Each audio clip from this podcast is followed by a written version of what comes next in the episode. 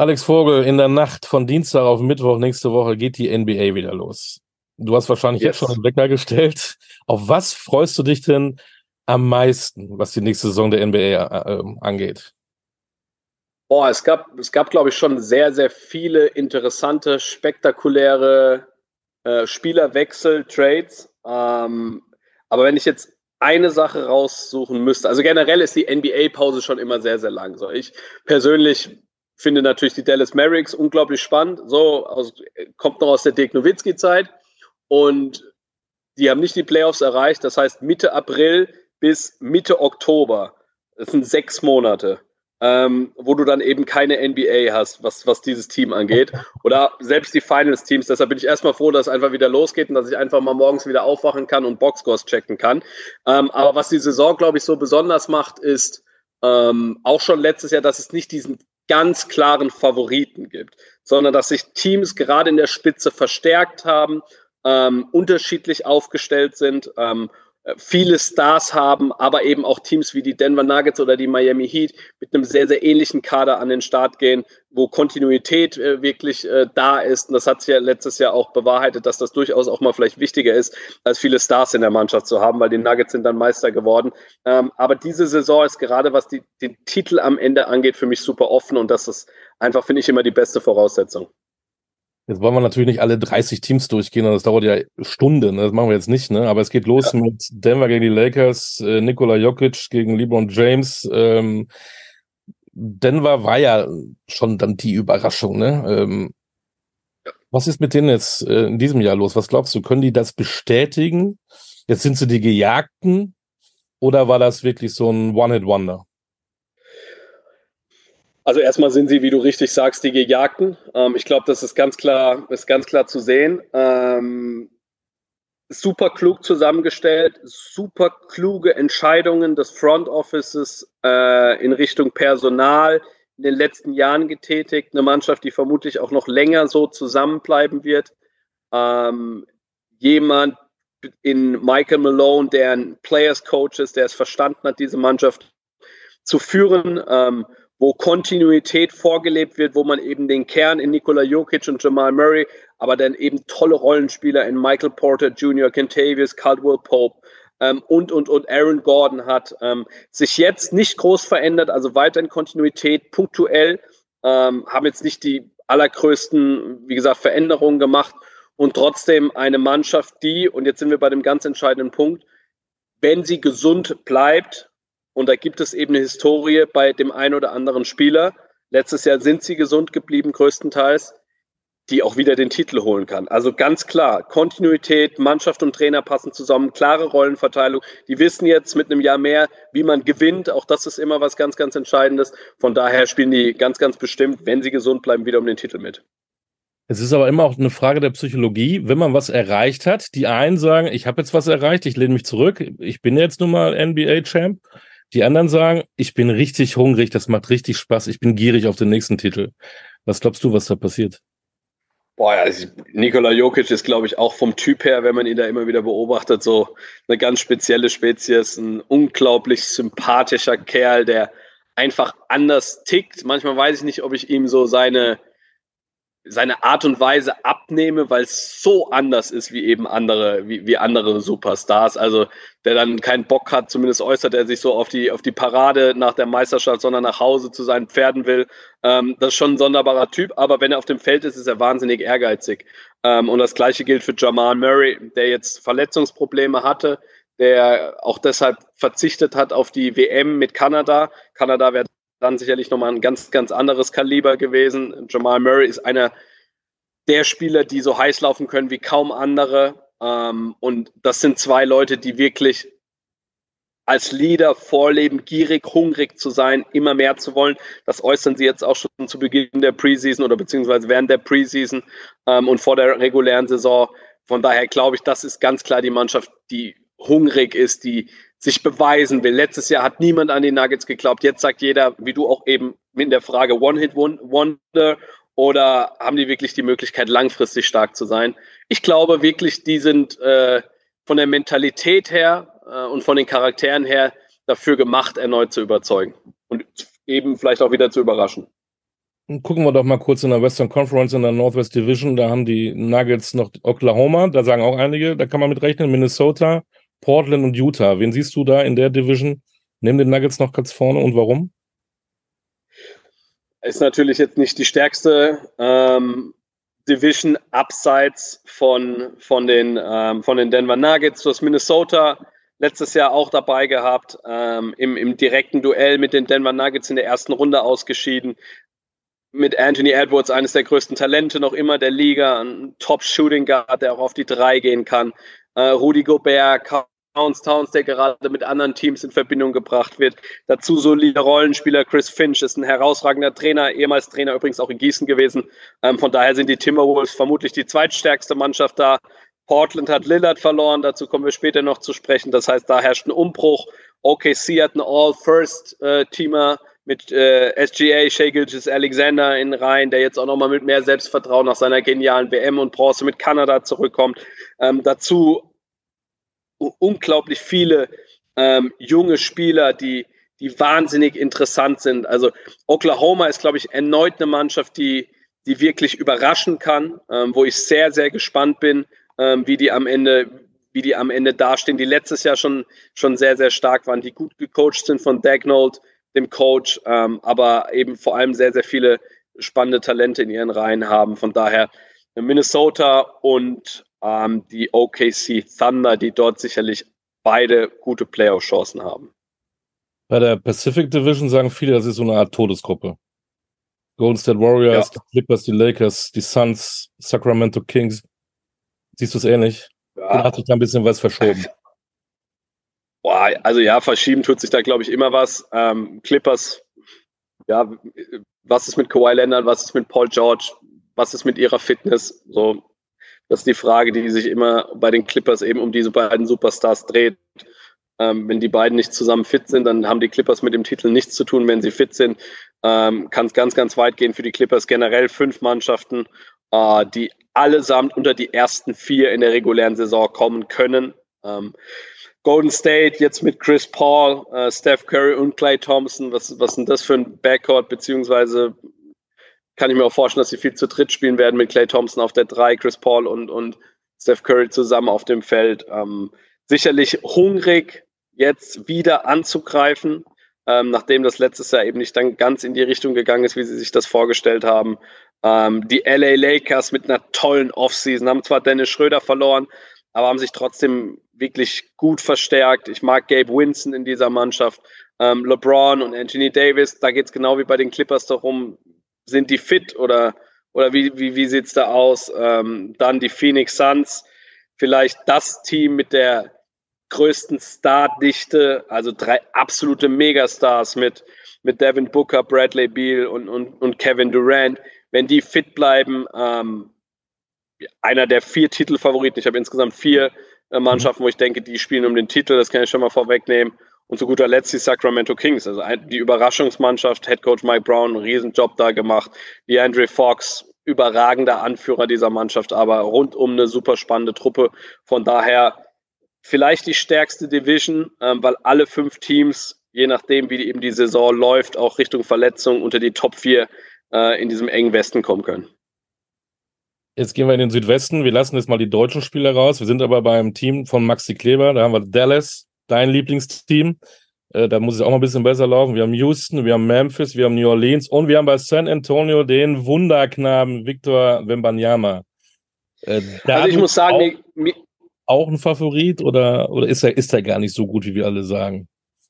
Boah, also ich muss sagen, mir geht der Hype um den Kerl auf den Sack. Ähm, ja.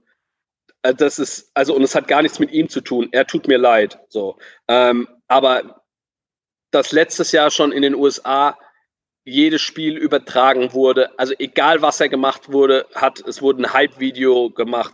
Es wurde, es, hast nur noch Wembanyama gelesen ich bin nicht in den sozialen Medien, kriege aber trotzdem logischerweise immer viel zugeschickt und bekomme viel mit. Ähm, das ist mir tierisch auf die Nerven gegangen und ich fand es viel zu früh und am Ende muss man trotzdem sagen, der Hype ist halt auch einfach berechtigt. Der Typ macht Sachen in sein, mit seiner Größe. Das ist unglaublich. Das ist ein Jahrhunderttalent. Der, der kann einer der besten Spieler aller Zeiten werden. Ähm, dominant vorne wie hinten. ähm, eine Spielfreude. Ähm, er spielt mit seinen 220 wie ein Guard, ähm, läuft das Pick and Roll als Ballhändler, hat Ballhandling wie sonst was. Ähm, es, ist, also es ist wirklich unbegreiflich, wie gut der ist, was für Anlagen der hat, wie der sich bewegt. Ähm, das habe ich so noch nie gesehen. Das hat niemand so zuvor gesehen. Ähm, und jetzt ist dem Jungen einfach zu wünschen. Er macht für mich den Eindruck, dass er einen sehr kühlen Kopf hat, dass er, dass er versteht und mit dem Hype umgehen kann, ähm, dass er verletzungsfrei bleibt. Ähm, und ich glaube, es ist auch sehr gut, dass er in der Mannschaft ist. Das war klar, wenn, weil er eben als Number One Pick weggeht, ähm, wo jetzt nicht zuerst eben gewonnen werden muss, sondern wo er sich entwickeln kann und auch erstmal vielleicht das ein oder andere Jahr bekommt, ähm, um, um dann hoffentlich schnell äh, zu wünschen in Spurs und wenn man ja mal äh, Winning Basketball spielen kann. Kann er das denn wirklich, sich darauf zu fokussieren oder ist er so sehr im Mittelpunkt? Was ist mit deinen Teamplayern? Äh, helfen die ihm? Ist es Neid? Äh, auch, auch so eine Psychosache, finde ich, ne? Also er hat natürlich den optimalen Mentor an seiner Seite, in Craig Popovich. So, ich glaube, der ist gerade was das Führen und das Zusammenbringen von verschiedenen Charakteren, ähm, das Entwickeln einer Teamchemie äh, angeht, der beste Coach aller Zeiten generell, aber gerade da auf dieser menschlichen Ebene, auf dieser pädagogischen Ebene, glaube ich, unheimliche Qualitäten mitbringt, wovon Wembanyama profitieren wird. Ähm, glaube, das ist der perfekte Ort äh, für, für den Franzosen. Ich glaube, er hat auch eine Mannschaft um sich herum, die natürlich versteht, es geht im Endeffekt nur um Wembanyama, aber in dieser Mannschaft muss nicht gewonnen werden. Da geht es um Spielerentwicklung, da geht es darum, um Wembanyama in den nächsten Jahren ein Team aufzubauen. Dementsprechend glaube ich, also ich habe noch nie mit ihm gesprochen und kenne ihn nicht, aber den Eindruck, den er, den er auf mich macht, ist, dass er dass er sehr smart ist und dass er damit umgehen kann. Aber das ist natürlich nur Spekulation, beziehungsweise kann man jetzt noch gar nicht wissen, da muss man mal abwarten. Aber die, die Umstände sind, glaube ich, perfekt für ihn. Wen siehst du in der Division im Südwesten vorne? Was ist mit deinen Jungs in anderen Abführungen mit Dallas? Houston hat sich spannend verstärkt mit, mit Fred Van Fleet und mit Dylan Brooks. Dylan Brooks ist gleich mal nach fünf Minuten in seinem ersten Spiel rausgeflogen. Ähm, der ist immer sehr, sehr interessant drauf. Ähm, Memphis natürlich. Ähm, mal gucken.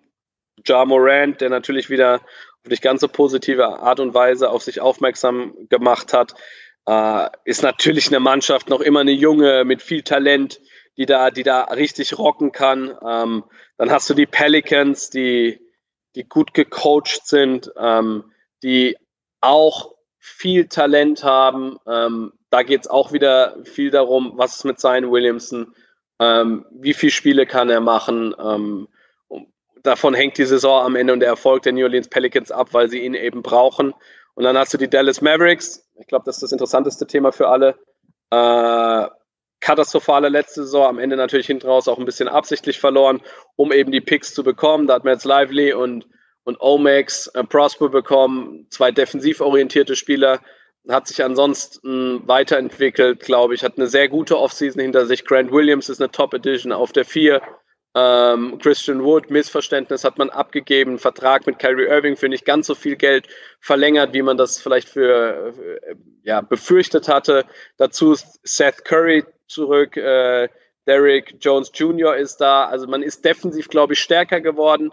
Ähm, aber am Ende steht und fällt das Ganze mit Doncic und Irving. Ähm, die Offense wird funktionieren. Die Frage ist, wie sehr wird sich die Verteidigung steigern können. Die Verteidigung war im Jahr zuvor, wo man in die Conference Finals gekommen ist, deutlich stärker als die Offensive sogar. Jetzt ist, gilt es da wirklich zu hoffen, dass man, dass man sich defensiv stabilisiert wieder und offensiv ähm, zusammenkommt und dass dann halt, dass Kyrie Irving nicht verrückt spielt. Geht immer um den Fit Irving Doncic. Viele sagen nein, ich sage ja, funktioniert gut. Ähm, natürlich balldominante Spieler. Irving ist aber auch jemand, der sehr, sehr gut off the ball agiert. Ähm, und jetzt hast du auch die Zeiten, wo Doncic auf der Bank sitzt, ganz gut gefüllt.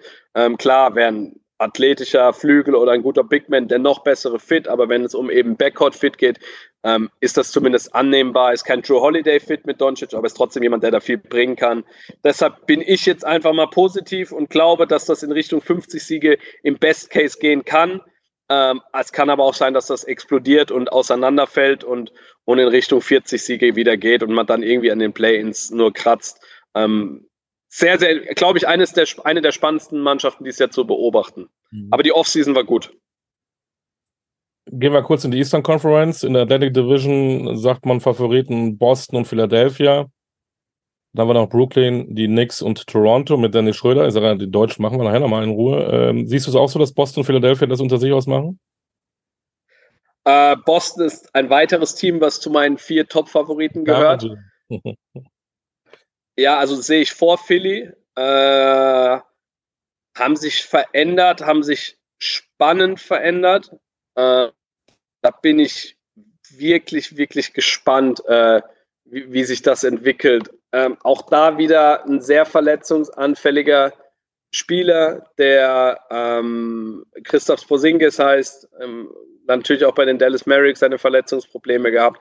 Aber wenn du jetzt mal auf die Lineup schaust, ähm, ist unglaublich. Also die können eine Starting Five aufs Parkett schicken mit ähm, Drew Holiday, überragende Neuverpflichtung, Derek White, ähm, Top-Rollenspieler, mehr als das, ähm, Jane Brown, Jason Tatum und Christoph Porzingis. Das ist unglaubliche Qualität. Die Frage ist wieder Tiefe, ja oder nein. Natürlich nicht so tief wie, wie andere Teams, aber das, was sie da in der Starting Five eben bringen können, ist, ist unglaublich. Ähm, dementsprechend spannende, risikoreiche Trades in der Offensive, die das Team aber, glaube ich, besser gemacht haben. Ähm, Neuanfang auch in Richtung, dass Identifikationsfigur Marcus Smart weg ist, ähm, der jetzt bei den Memphis Grizzlies spielt und da sicherlich die Toughness von Dylan Brooks, der nach Houston gegangen ist, äh, versuchen wir zu ersetzen. Und auch Robert Williams ist nicht mehr mit dabei. Also da gab es schon Veränderungen von Brad Stevens, dem Boss Bin sehr, sehr gespannt. Ähm, aber für mich einer der Titelfavoriten Philadelphia Championship Coach Nick Nurse ersetzt Doc Rivers. Nick Nurse Head, super Head Coach, überragend. Ähm, Joel Embiid dominant ohne Ende und dann großes Fragezeichen natürlich hinter James Harden, der einen Trade will, ähm, der gesagt hat, mit dem Front Office kann er im Endeffekt nicht mehr zusammenarbeiten, hat er keinen Bock drauf, aber jetzt ist er trotzdem da. Also das kann komplett explodieren, aber aufgrund der Unabwägbarkeit, die sehe ich einfach deutlich größer in Philadelphia, denke ich, dass Boston dort Vorteile hat. Wunderbar. Äh, Central Division ist eigentlich ziemlich einfach. Äh, das wird wohl wieder Milwaukee, ne? Letzten fünfmal haben sie die Division dominiert. Äh, mit dem berühmten Griechen, wo ich den Namen nicht hinkriege. Das wirst du wahrscheinlich. Janis Antetokounmpo. Ja. Wie heißt der? Ja, Janis Antetokounmpo. Kann nicht mehr. Ähm, ähm, die Sache ist die, dass äh, Milwaukee auch einer der vier Top-Favoriten für mich ist vielleicht sogar der Top-Favorit. Also wenn ich, glaube ich, eine Mannschaft nennen müsste, dann würde ich, glaube ich, dann würde ich, glaube ich, eventuell die Bucks dann später nennen. Aber mal okay. gucken. Ähm, ja, haben halt einfach Damian Lillard bekommen. So, Damian Lillard hat gesagt, wenn er mit einem Spieler zusammenspielen will, um den Titel zu gewinnen, vor den ganzen Trades, dann Janis Antetokounmpo. Und andersrum hat Janis Damian Lillard genannt. Ähm, passen vom Fit her herausragend zusammen. Damian Lillard ist ein Winning Player ähm, hat schon so viele dicke Würfe getroffen. Dazu außenrum Kontinuität, dass Joe Holiday nicht mehr mit dabei ist, tut weh, ganz klar. Ähm, bitterer Abgang, aber du hast trotzdem noch Chris Middleton, der hoffentlich wieder gesund ist. Du hast weiterhin äh, Rollenspieler aus den letzten Jahren. Milwaukee ist, wenn auch mit neuem Coach, da muss man auch mal ein bisschen abwarten, trotzdem vom Personal und gerade vom Fit, Damian Lillard, Janis Antetokounmpo, für mich eventuell der Top-Favorit. Dann sind wir noch in der Southwest Division in der Eastern Conference und da sagt man, das ist die eigentlich die schwächste Staffel, obwohl Miami letztes Jahr in den Finals waren. Ja, ist trotzdem die schwächste, die schwächste, die schwächste, um Himmels Willen. Äh, Division. Griechischen Namen äh, kannst du perfekt, aber Deutsch ist bei dir noch ein bisschen schwierig. Deutsch ist schwierig, ja, leider. äh, das ist ein bisschen schwierig bei der Berufung. Ähm, ja. ja, also, ja, Charlotte ist schlecht, Atlanta ist nicht wirklich gut, Durchschnitt. Washington im Komplettumbruch, Orlando auch noch nicht im Win-Now-Modus. Am Ende hast du die Heat, die Damian Lillard nicht bekommen haben, obwohl sie alles dafür getan haben oder sehr viel dafür getan haben. Damian Lillard eigentlich auch nach Miami wollte. Äh, aber trotzdem natürlich eine, eine sehr, sehr spannende Truppe mit Tyler Hero, der letztes Jahr in den Playoffs verletzt lang, lange Zeit gefehlt hat. Mit Jimmy Butler, einem der größten Winner-Typ überhaupt, Bam Adebayo und, und, und. Miami ganz klar die stärkste Mannschaft, die ja, in Eric Spoelstra gefühlt immer einen Weg findet, am Ende weit in den Playoffs zu kommen. Bevor wir zu unseren Deutschen kommen, die Frage. Also, vier Teams hast du genannt. Das sind für dich die Favoriten. Und Milwaukee ist dein Top-Favorit. Genau. Äh, Denver. Hat sich das gerade geändert in drei Minuten. ja, Denver, Kontinuität. Ähm, richtig, richtig gut. Ähm, bin großer Fan davon, wie sie spielen, wie vom Coach. Ähm, Kontinuität ist einfach super wichtig. Nicht Erfolgsgarant, aber trotzdem mal eine ganz gute Voraussetzung. Milwaukee als Top-Favorit, Boston und die Phoenix Suns. Auf welche, also welche drei Spieler werden die besten in der nächsten Saison? Lassen wir mal Verletzungs, alle verletzungsfrei. Was glaubst du, welche drei werden da durch? Wow. Also die Frage, du, deine Frage zielt darauf wer sind die Top 3 am Ende in der MVP-Wahl? Genau. Huh. Ja. Ähm, Janis. Hm. Wie heißt du nochmal? Janis. Janis Antetokounmpo. Äh, genau der. Dann sage ich, dann sage ich äh, Jason Tatum von den Boston Celtics und boah, das fliegt mir um die Ohren und Nikola Jokic. Ich habe alles notiert, Alex. Überprüfen. Dann lass uns doch diesen Sprung machen. Ähm, es gibt ein paar Weltmeister, die auch in der NBA spielen. Wollen wir die mal einmal ganz kurz durchgehen? Fangen wir doch mal an mit ja. unserem Kapitän, mit Dennis Schröder, äh, gewechselt nach Kanada zu den Toronto Raptors, hat dort einen Zweijahresvertrag unterschrieben. Was können wir von ihm erwarten? Normalerweise Selbstbewusstsein pur, hat die Mannschaft zum WM-Titel getragen. Oder ist das ein ja. anderer Wettbewerb? Aber doch für ihn persönlich muss es doch einfach äh, geil sein. Oder muss doch jetzt sagen, in der NBA, ich zeig's euch allen. Absolut. Also ich glaube, er hat sich durch dieses Turnier wahnsinnig viel Selbstvertrauen, äh, wahnsinnig viel Anerkennung. Ähm, er spielt in der NBA, das war auch ein richtig großes Thema, war bei ESPN zugeschaltet. Also WM generell nicht so ein großes Thema, aber dass Dennis Schröder dann die USA ausscheiden lässt, äh, beziehungsweise sie bezwingt im Halbfinale, großes Thema und am Ende dann auch noch den Titel holt. Das kam schon sehr, sehr überraschend und sehr, sehr positiv in Richtung von Dennis Schröder an. Unglaublicher Spieler, herausragendes Selbstvertrauen. Jetzt die Starting Five Situation bei den Toronto Raptors wird dort auf der Eins starten. Kennt den Head Coach äh, aus OKC Zeiten, ähm, wo er sein Assistant Coach war. Äh, ist ein äh, spannendes Team, wo es weniger Veränderungen gab in den letzten zwölf Monaten, als man das eben vor genau zwölf Monaten gedacht hat. Ähm, eine Mannschaft, mit der ich in den Playoffs rechne und der ich eine Überraschung zutraue. Und Dennis Schröder hat da natürlich eine ganz große Rolle. Und er hat es ja tatsächlich geschafft, um ganz kurz mal den Sidekick zu machen, ähm, endlich die Anerkennung auch in Deutschland zu bekommen, die ihm vielleicht auch, ähm, die er auch verdient. Ja, so, also mehr als verdient, committed zur Nationalmannschaft seit zehn Jahren, äh, immer dabei, äh, unterstützt die Jungs auch, wenn er mal nicht spielt. Äh, und dann trägt der Kapitän sicherlich teilweise mit umstrittenen Äußerungen, aber irgendwie hat er dann doch das Herz am rechten Fleck ähm, und glaube ich häufig auch missverstanden. Ähm, und ja, jetzt hat er endlich die Anerkennung und wird, glaube ich, niemals mehr in Frage gestellt werden in Deutschland, was den Basketball angeht. Einer, der so ein bisschen dann im Schatten jetzt ist und, und auch noch erst 22 Jahre jung ist und alle sagen, das ist der nächste NBA-Star, der aus Deutschland kommt, ist Franz Wagner. Er ist äh, ja. in einem Team, was jetzt nicht so großartig ist, wenn man das eben dir zugehört hat, ähm, Orlando Magic. Aber es muss auch von ihm auch in der NBA der nächste Step kommen. Unglaubliches Talent, ähm, bringt Anlagen mit, um absoluter Star in den USA zu sein. Letztes Jahr 19 Punkte aufgerundet im Schnitt, ähm, bei guten Quoten aus dem Feld. Also hat sich da äh, steigern können, gerade auch was die Assists angeht. Einfach ein Allround-Package. Auch er jemand, der das Pick and Roll als, als, als Ballhändler, aber auch als, als Screener laufen kann. Ähm, ja, wir haben bei der WM gesehen, also ohne ihn verliert Deutschland das Spiel gegen die USA, aber mal ganz bestimmt. Ähm, und also er war schon vonnöten, auch im Viertelfinale gegen Finnland, gegen Finnland, gegen Lettland, wo er dann ähm, zurückgekehrt ist von seiner Verletzung. Für ihn ist es auch einfach optimal, dass er in der Situation ist, wo es immer noch nicht darum geht, wirklich Winning Basketball zu spielen, sondern wo sie immer noch dabei sind, Spieler zu entwickeln. Ähm, und da gehört er eben auch dazu, ich prognostiziere ihm mal eine 20 Punkte pro Partie plus Saison dieses Jahr.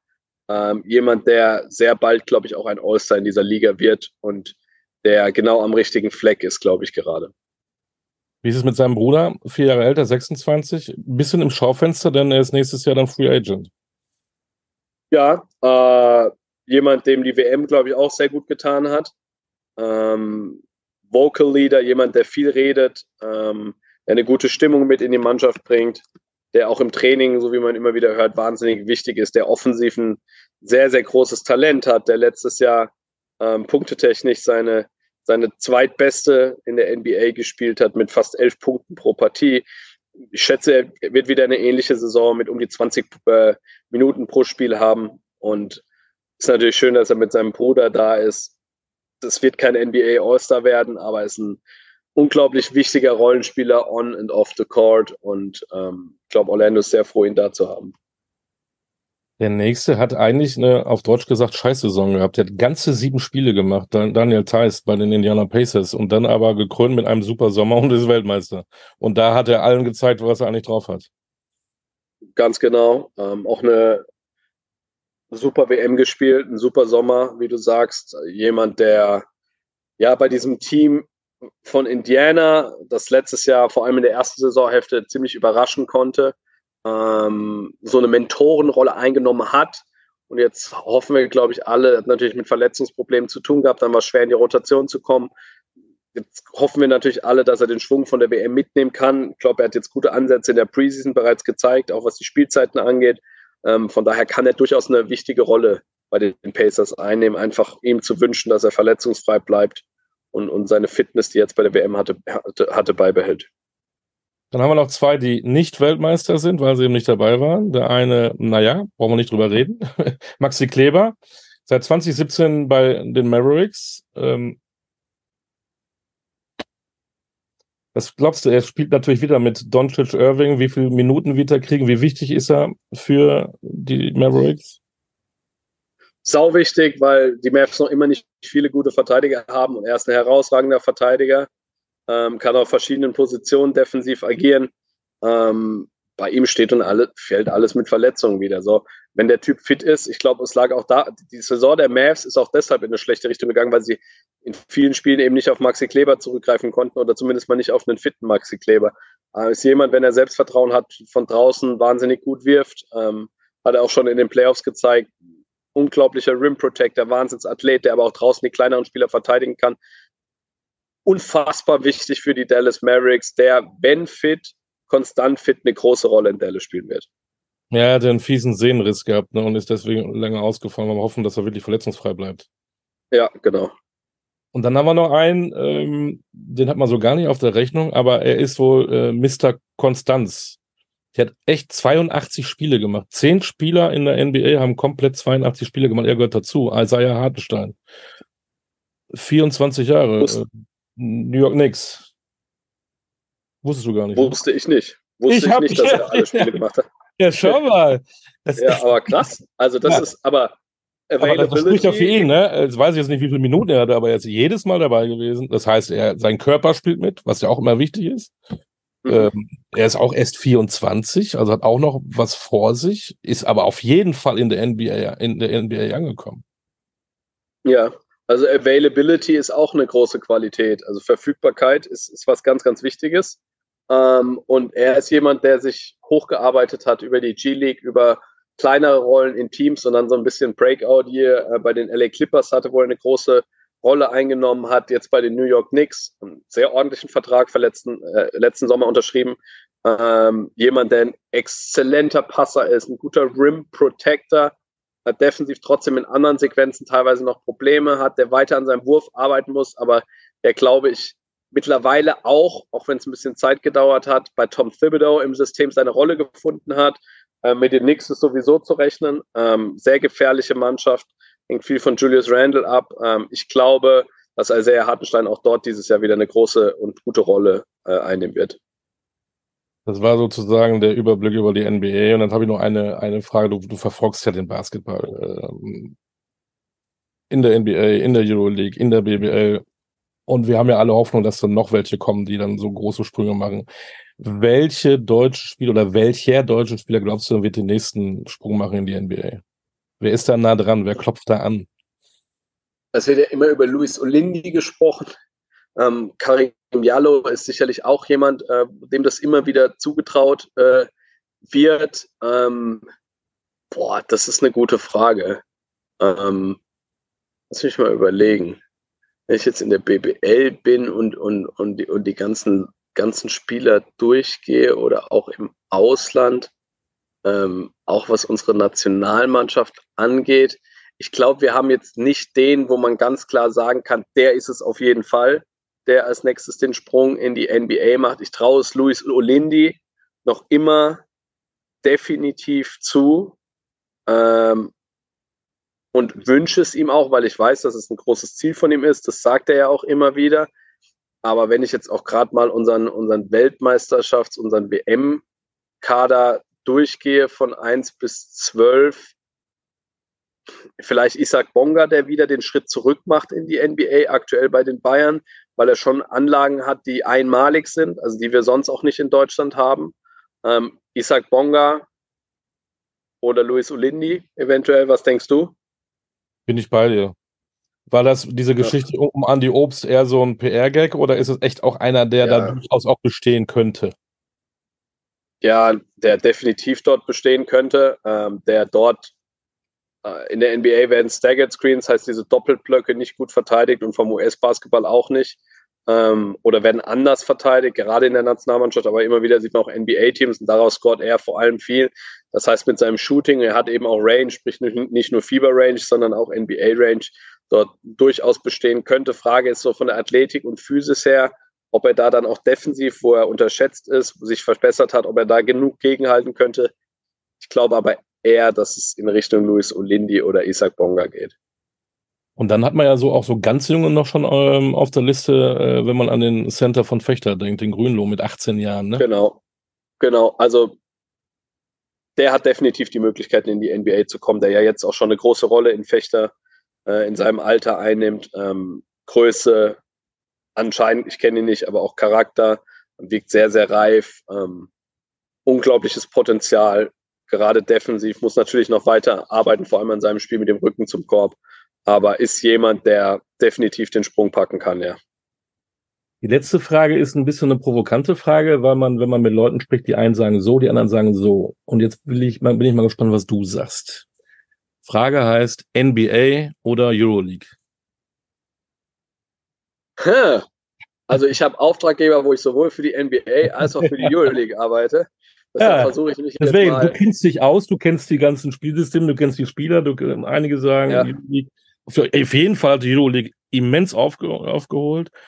Äh, Europäer sind stärker geworden. Es gibt auch mehr Europäer in, in der NBA. Zeigt vielleicht die Stärke, aber ist die Euroleague schon so weit? Kann man das schon vergleichen?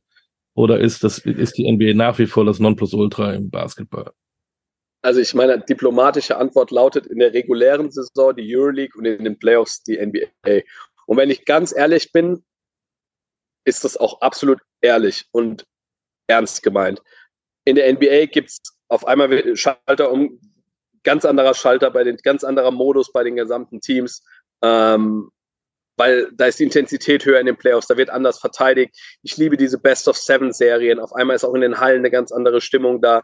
Ähm, die Stimmung ist natürlich generell in der Euroleague eine ganz andere. Das ist sagenhaft, was da bei jedem regulären Saisonspiel in in Städten wie Kaunas, ähm, hoffentlich bald wieder in Tel Aviv, ähm, in, in Istanbul, aber vor allem eben auch in Belgrad zum Beispiel los ist. Das ist der absolute Wahnsinn. Athen darf man auf gar keinen Fall vergessen.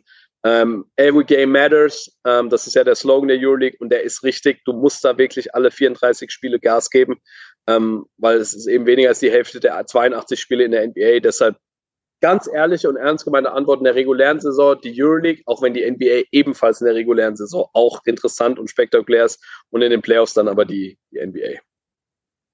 Ich meine das überhaupt nicht negativ, ganz im Gegenteil, ich meine das positiv. Du bist ja ein richtiger Basketball-Nerd. Das meine ich jetzt wirklich, echt wirklich positiv. Ja. Ähm, ja.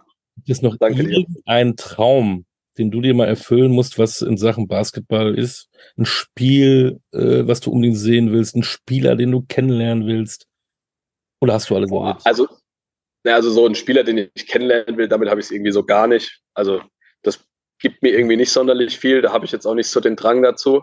Ähm, aber also bei mir hat es viel mit Atmosphären zu tun. Also ich war in 2011 bei den Conference Finals vor Ort. Äh, Dallas gegen OKC, wie gesagt, als Dallas-Fan ist es natürlich einfach genial gewesen, da bei dem 4-1 in den Conference Finals. Nowitzki sagt noch heute, in der Serie hat er seinen besten Basketball seiner Karriere gespielt und da dabei gewesen zu sein und zwischen Oklahoma City und Dallas hin und her gefahren zu sein. Mehr geht im Endeffekt nicht. Die Finals wären natürlich vielleicht noch mal ein bisschen noch ein weiterer Sprung gewesen. Ähm, ich war bei Nowitzkis letztem Spiel in der Halle und durfte das sogar kommentieren. Ähm, ich war beim Euroleague-Finale vor Ort. Ich glaube, wenn ich was nennen müsste, wäre es dann Europa, würde ich sagen, ich wäre gerne mal bei einem Heimspiel von ich wäre gerne mal bei einem Spiel von Olympiakos gegen Panathinaikos oder auch umgekehrt vom Partisan gegen Roter Stern, auch da in beide Richtungen und bei einem Heimspiel von Kaunas. So, das wären, glaube ich, so die drei Träume, die ich mir noch versuchen werde zu erfüllen. Du bist noch jung, das schaffst du. das hoffe ich, ja. Ist noch Zeit. Alex, vielen, vielen Dank. Ähm, jetzt wissen wir Bescheid. Wir Danke dir. Alles aufgeschrieben. Wir werden das dann nach der NBA-Saison alles wieder rausholen und nochmal besprechen, wo denn der Experte recht hatte oder wo nicht. Mit einem Lächeln, mit einem.